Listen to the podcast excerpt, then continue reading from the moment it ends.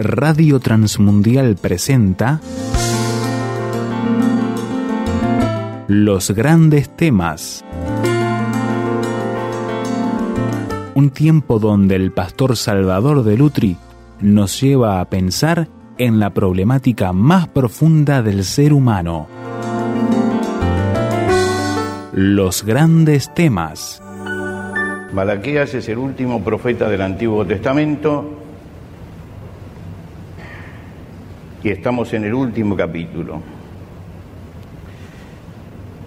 Dice así, ¿por qué aquí viene el día ardiente como un horno y todos los soberbios y todos los que hacen maldad serán estopa? Aquel día que vendrá los abrazará, ha dicho Jehová de los ejércitos, y no les dejará ni raíz ni rama. Esta palabra está dirigida o está describiendo el juicio final, ¿no? Sobre todos los que están lejos de Dios. Y en el, siguiente versículo, él ya habla para otro tipo de gente. Dice, más a vosotros, los que teméis mi nombre, nacerá el sol de justicia, y en sus alas traerá salvación, y saldréis y saltaréis como becerros de la manada. Y vamos a retroceder al profeta Isaías, el capítulo 9. Isaías, el capítulo 9. Isaías 9.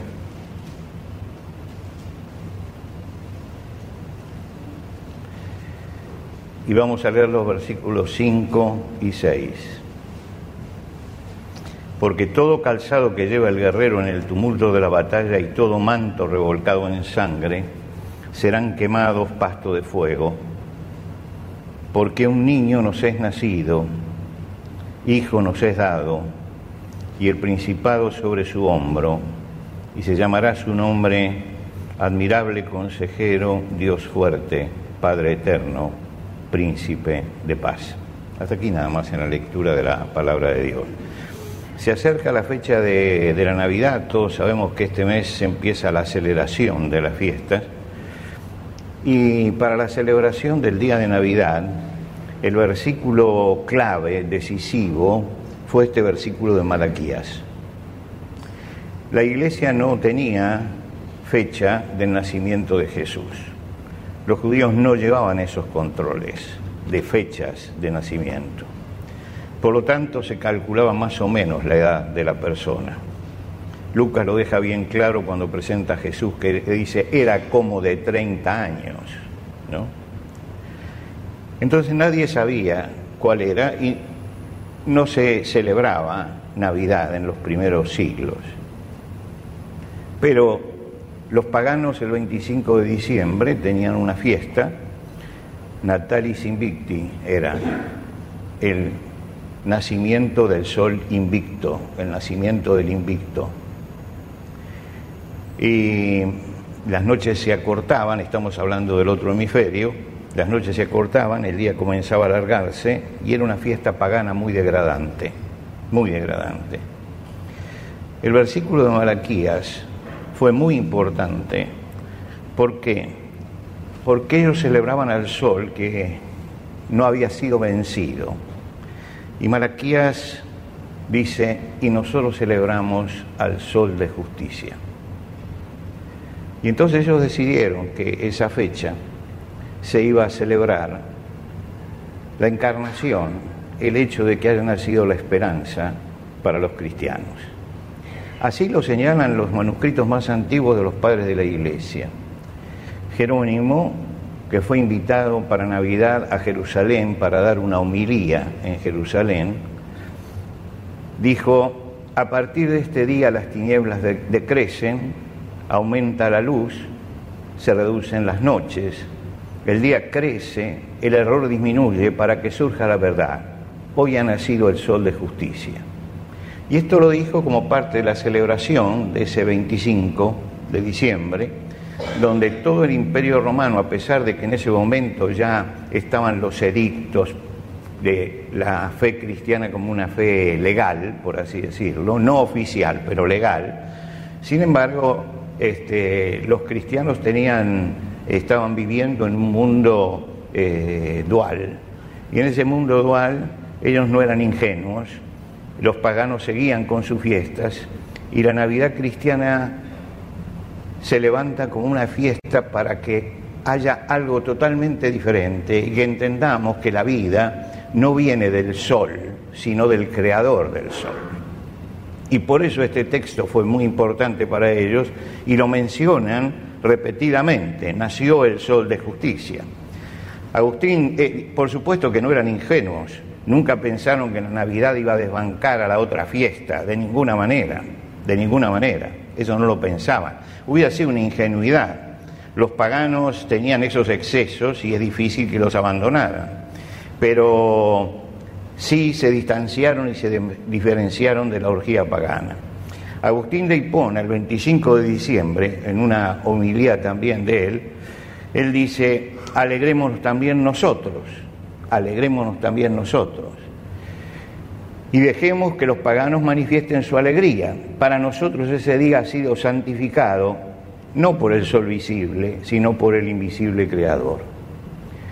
Y en otra humilía, también en la, misma, en la misma fecha, él dice, sí hermanos, queremos considerar verdaderamente santo este día, pero no como incrédulos a causa de este sol, sino por gracia del que ha creado el sol. Quiere decir que ellos enfocaban en el nacimiento de Jesús en una forma totalmente diferente a la que nosotros vemos hoy. Pero las similitudes siguen hasta el día de hoy. Yo cuando leía todo esto esta semana eh, y leía lo que ellos decían y las luchas que ellos tenían, yo decían, es la misma lucha que tenemos nosotros hoy. Nosotros estamos en una fiesta que tiene mucho de fiesta de cotillón. Eh, todo lo que se mueve alrededor, es cotillón de Navidad, ¿eh? y es el mercado de la Navidad.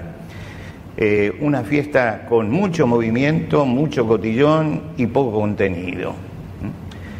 Y celebran, no saben bien qué, pero celebran. esta es la realidad de la gente en el día de hoy dejamos que los paganos celebren lo que ellos quieren celebrar, decían en aquel tiempo y podemos decir nosotros hoy. Para nosotros tiene que tener otro significado esta fiesta.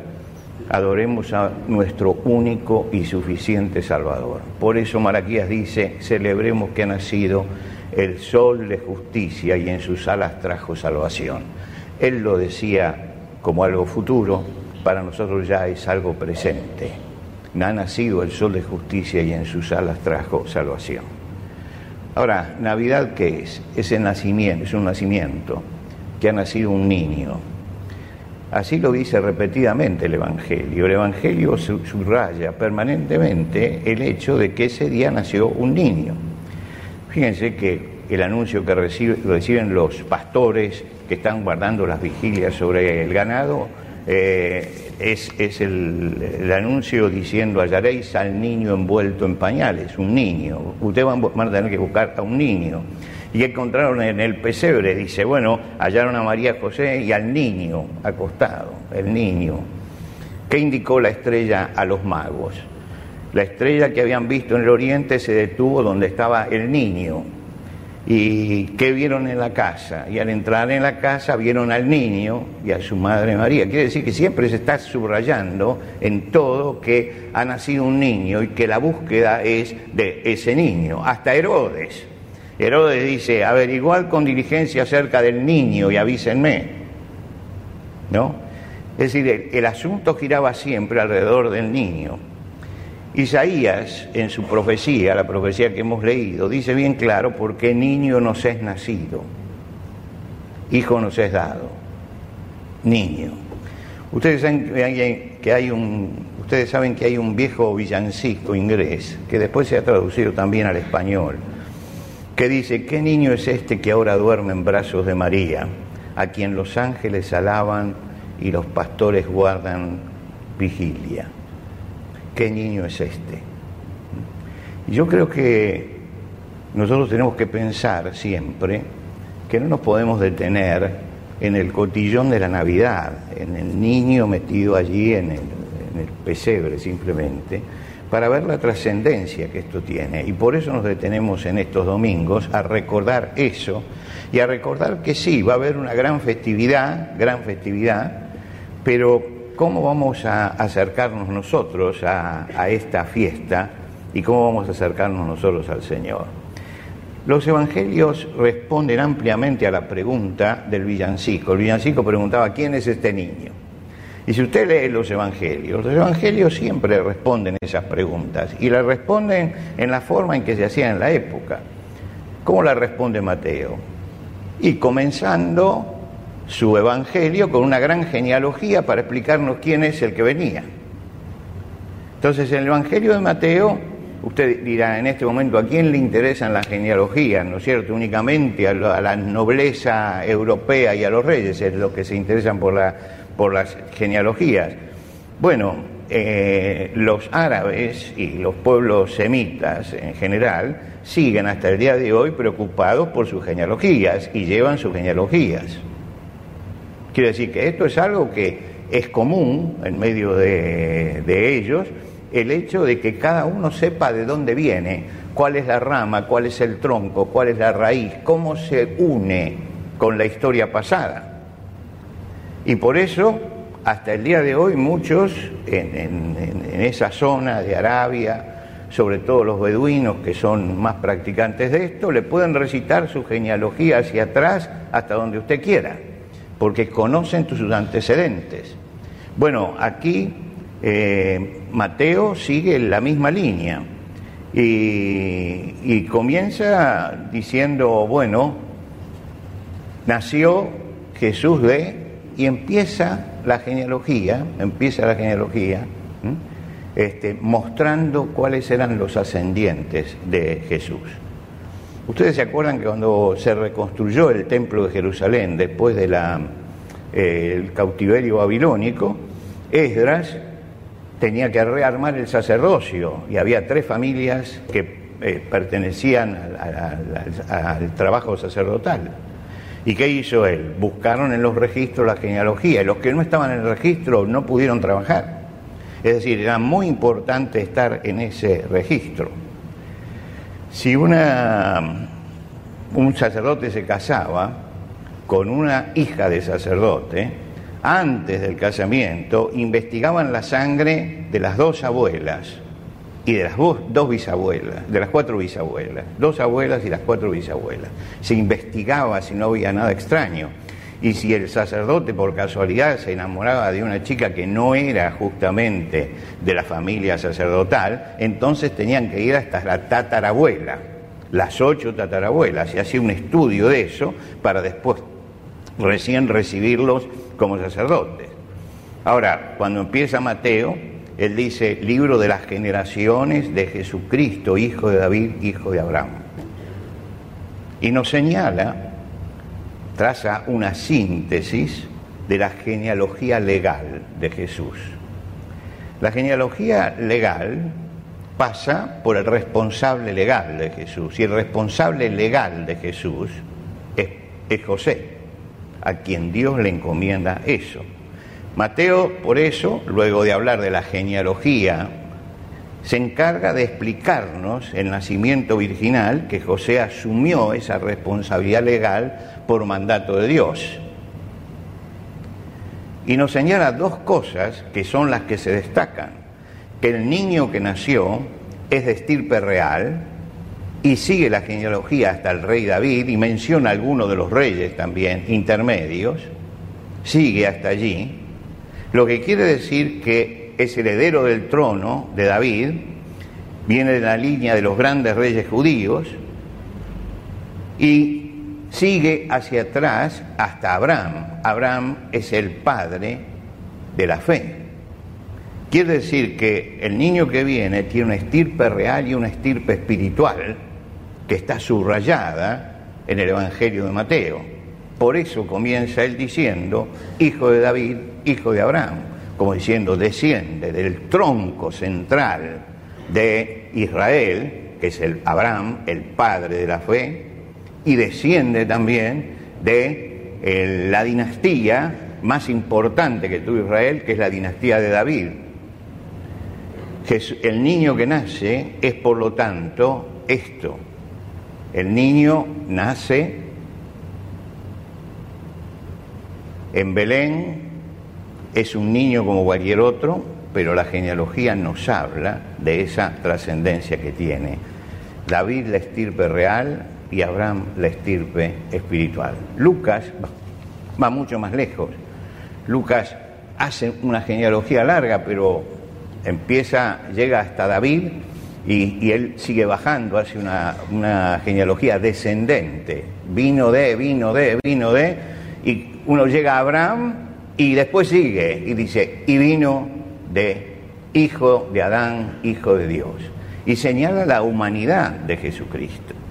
Quiere decir que cuando nosotros nos, nos paramos eh, frente al niño, tenemos que pensar en esta genealogía. ¿Quién es este niño que está delante? La pregunta del villancico, ¿quién es este niño? Y este niño es un descendiente directo de Abraham, del padre de la fe, y un descendiente directo de David, el rey, de la dinastía de David. Ahora, cualquiera de nosotros este, se sentiría seguramente orgulloso de tener una dinastía como esta poder seguir la dinastía hasta allí. Sin embargo, Mateo, que hace la dinastía por el orden de José, la dinastía legal, la dinastía se da siempre por los hombres, ¿no? Por lo tanto se menciona a todos los hombres. En el medio mete a cuatro mujeres también, a cuatro mujeres. Esas cuatro mujeres es la parte más oscura de la genealogía. Yo no tenía ninguna necesidad de hablar de esas mujeres, porque bastaba con mencionar al hombre y seguir. Era lo normal esto, normal. No necesitaba entrar en detalles, pero él entra en ciertos detalles. Y él dice, Judá engendró de Tamar a Fares, y acá aparece la primera mujer que menciona él. ¿Quién era Tamar? Era la nuera de Judá, la nuera. En el libro de, Génesis se dice, se disfrazó de prostituta y su suegro comerció con ella sin reconocerla y nació Fares. ¿A usted le gustaría tener en su genealogía algo así? En la genealogía de Jesús está. La genealogía de Jesús está. Dice, Salomón engendró a, de Raab a Booz. ¿Quién era Raab? Era una prostituta que estaba en los muros de, de la ciudad de Jericó. Había necesidad de mencionarla. Había necesidad de mencionarla. La menciona. Y vos engendró de Ruth a Obed. Y Ruth pertenecía a un pueblo moabita, un pueblo pagano, que la orden era que no había que mezclarse la sangre con ellos. Esta mujer era como una mancha y él la menciona allí. Y cuando menciona al rey David, dice, engendró a Salomón de Betsabé. Y todos sabemos que él Betsabé es la mujer con la que David adulteró y después cometió un asesinato para disimular esto. Cuando usted lee esto, no deja de asombrarse. Si las mujeres no entraban en la genealogía, ¿por qué tenía que mencionar estos casos justamente? Él hace una síntesis, incluso salteando generaciones, pero esto no lo saltea, acá se detiene el Espíritu Santo hizo que lo mantuviera allí, porque el Hijo de Dios es también Hijo del hombre. Y esto es algo que el Señor va a destacar, que Él es también Hijo del hombre. Y que el hombre no es, rey, no es Abraham y David, que la sociedad humana no está hecha solamente de eso, que el hombre está hecho de muchas otras cosas. Y por eso, dice, Jesús vino por una dinastía real, maravillosa, la dinastía de David, y con un tronco de fe ideal como la fe de Abraham, Pero también había un caso de incesto, un caso de fornicación, un caso de adulterio, de prostitución, de renegados, de asesinos. Todo eso también estaba, porque eso es el hombre. Si hubiéramos hecho nosotros esa genealogía, estoy seguro que diríamos, esto disimulémoslo, pongámoslo aparte. ¿Cómo vamos a poner esto? ¿Cómo vamos a poner esto? Dios no hace lo mismo. Dios muestra al verdadero hombre. Dice, Él vino a la verdadera humanidad. Y la verdadera humanidad no es la humanidad de los reyes, ni de los brillos que a veces vemos, ni es la humanidad de Abraham, de los hombres de fe, los héroes, decimos nosotros, de la fe. Es también lo otro. El hombre es también lo otro. En la carta a los hebreos se aclara mucho todo esto. El autor de Hebreos dice, porque no tenemos un sumo sacerdote que no pueda compadecerse de nuestras debilidades, sino uno que fue tentado en todo conforme a nuestra semejanza. Y él dice, miren que Jesús fue hombre, hombre. Y lo que está señalando esto es que Dios se hizo hombre en la plenitud de la humanidad. No era un Dios disfrazado de hombre, era alguien que tomó en sí mismo la humanidad y la tomó como la humanidad es. Pero dice, así que por cuanto los hijos participaron de carne y sangre, él también participó de lo mismo, de carne y sangre, para destruir por medio de la muerte al que tenía el imperio de la muerte. Y subraya, según nuestra, semejanza, pero sin pecado, sin pecado. Es decir,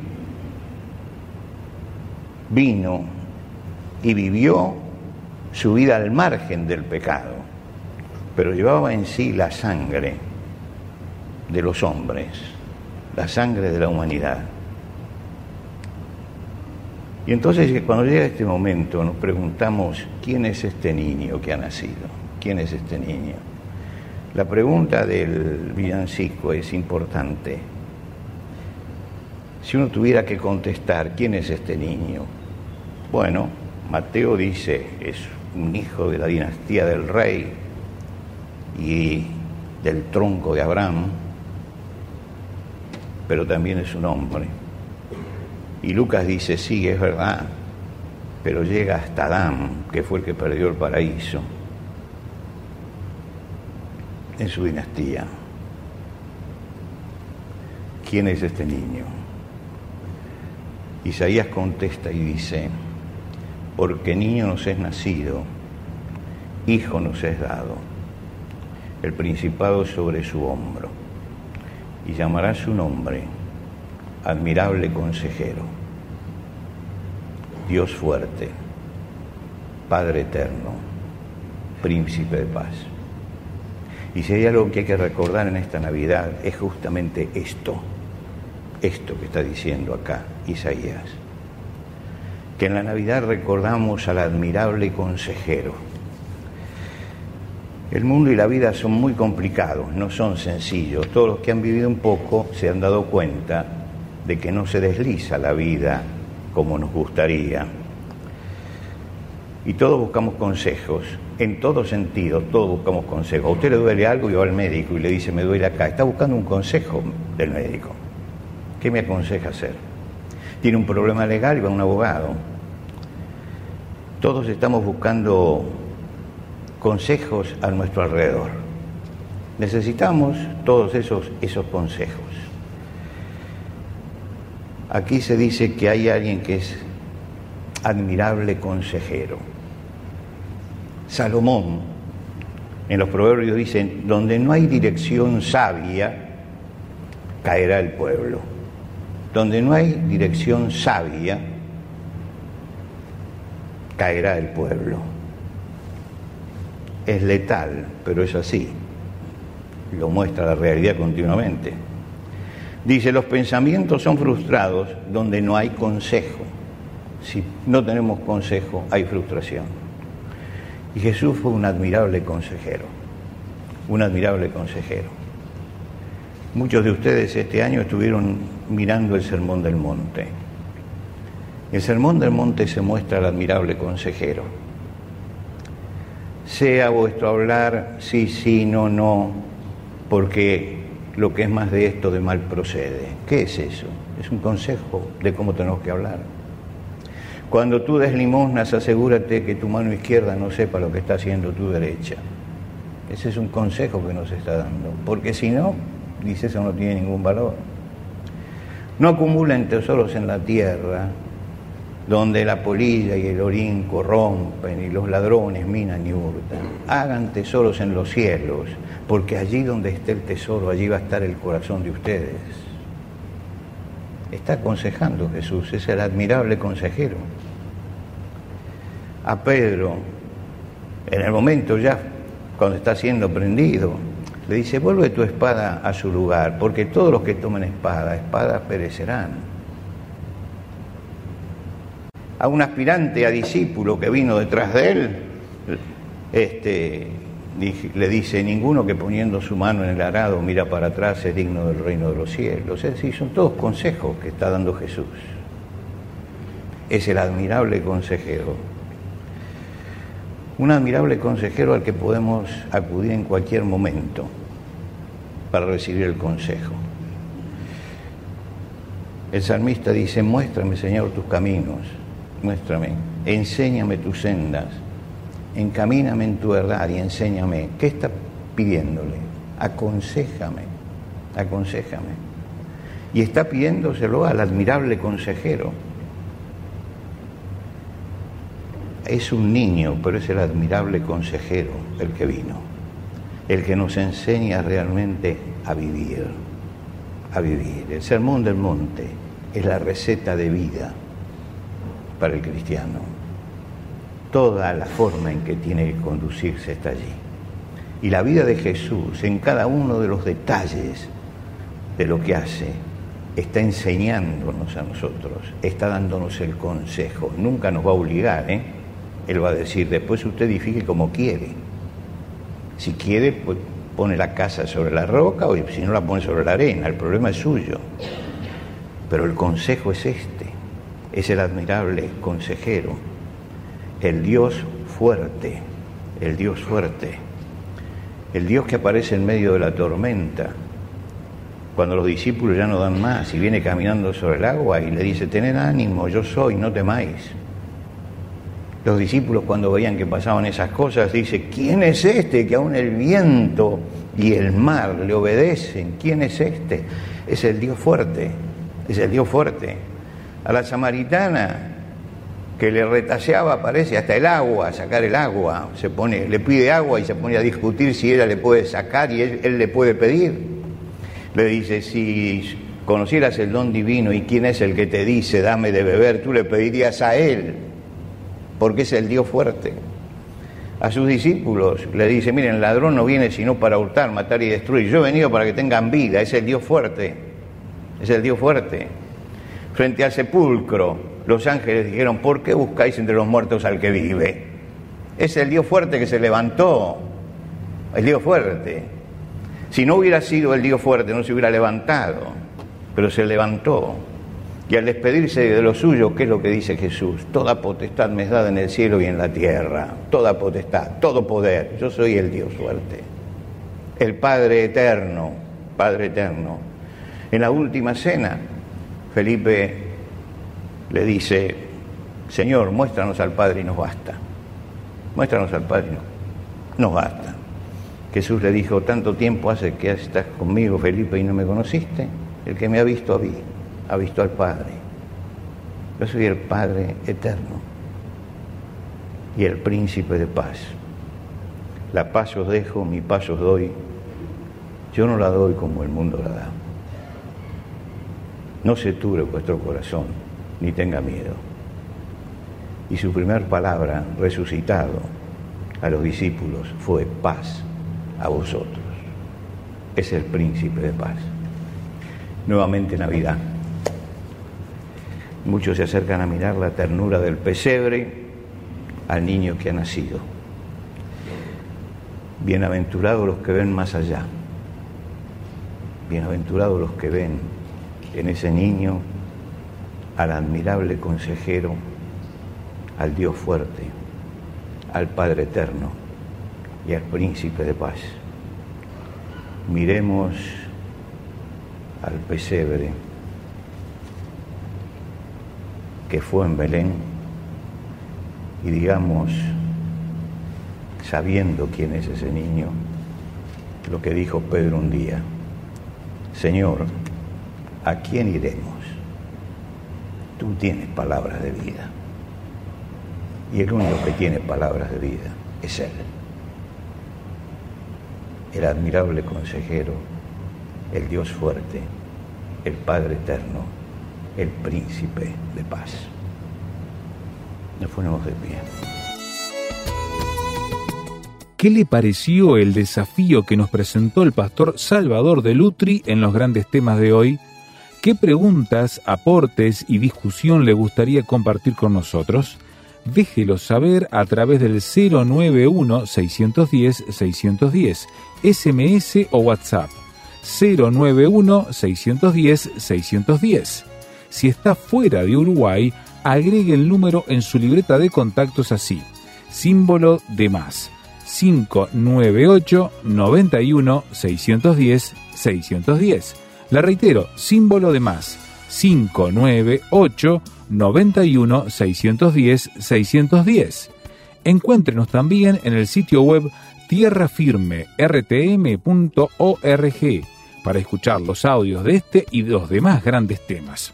Tierra rtm.org.